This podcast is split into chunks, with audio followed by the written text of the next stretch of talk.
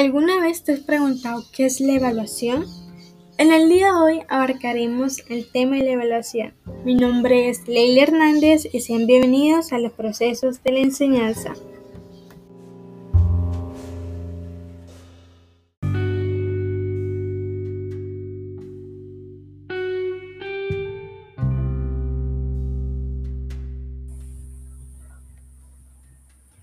La evaluación con frecuencia se confunde con algunas prácticas efectuadas en la clase para obtener unas notas. ¿Cuáles son esas prácticas? Normalmente son previas, exámenes, pruebas o trabajos presentados por los estudiantes, principalmente en los finales de periodo.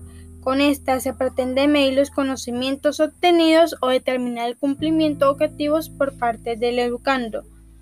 Para proporcionar feedback sobre el desempeño en una tarea y sobre cómo mejorar, es necesario crear oportunidades y métodos que permitan evaluar dicho desempeño. Sin evaluación no puede haber feedback. Evaluar no es calificar el comportamiento, los conocimientos, las destrezas adquiridas por el estudiante.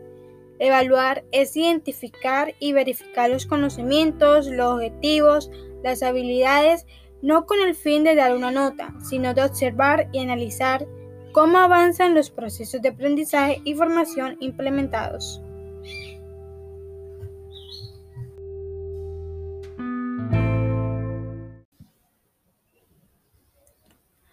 Cuando evaluamos cualquier actividad realizada por un estudiante, estamos midiendo su desempeño e indirectamente su aprendizaje así como lo establece Codex 2008.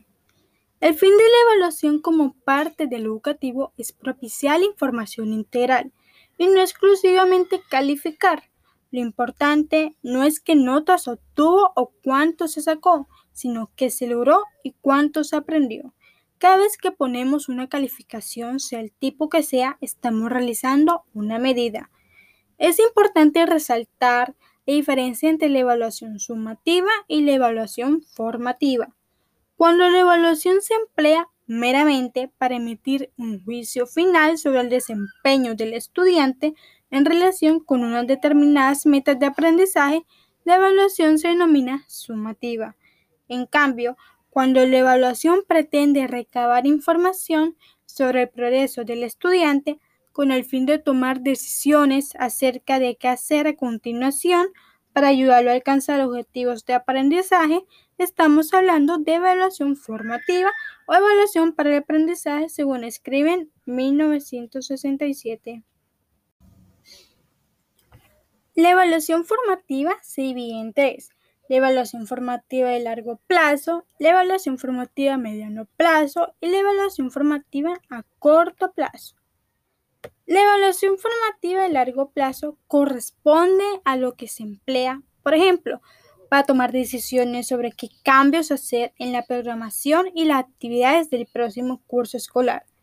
La evaluación formativa a mediano plazo ocurre durante el transcurso de una unidad didáctica y se emplea en ocasiones específicas en que se pretende dilucir si resulta oportuno volver a trabajar un concepto o procedimiento antes de proseguir, o si se puede continuar con la siguiente lección de la unidad.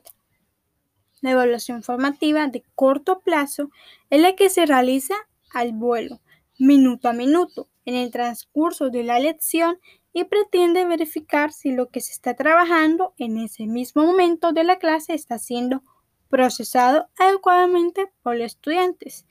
En otras palabras, si los estudiantes lo entienden y lo pueden hacer o aplicar.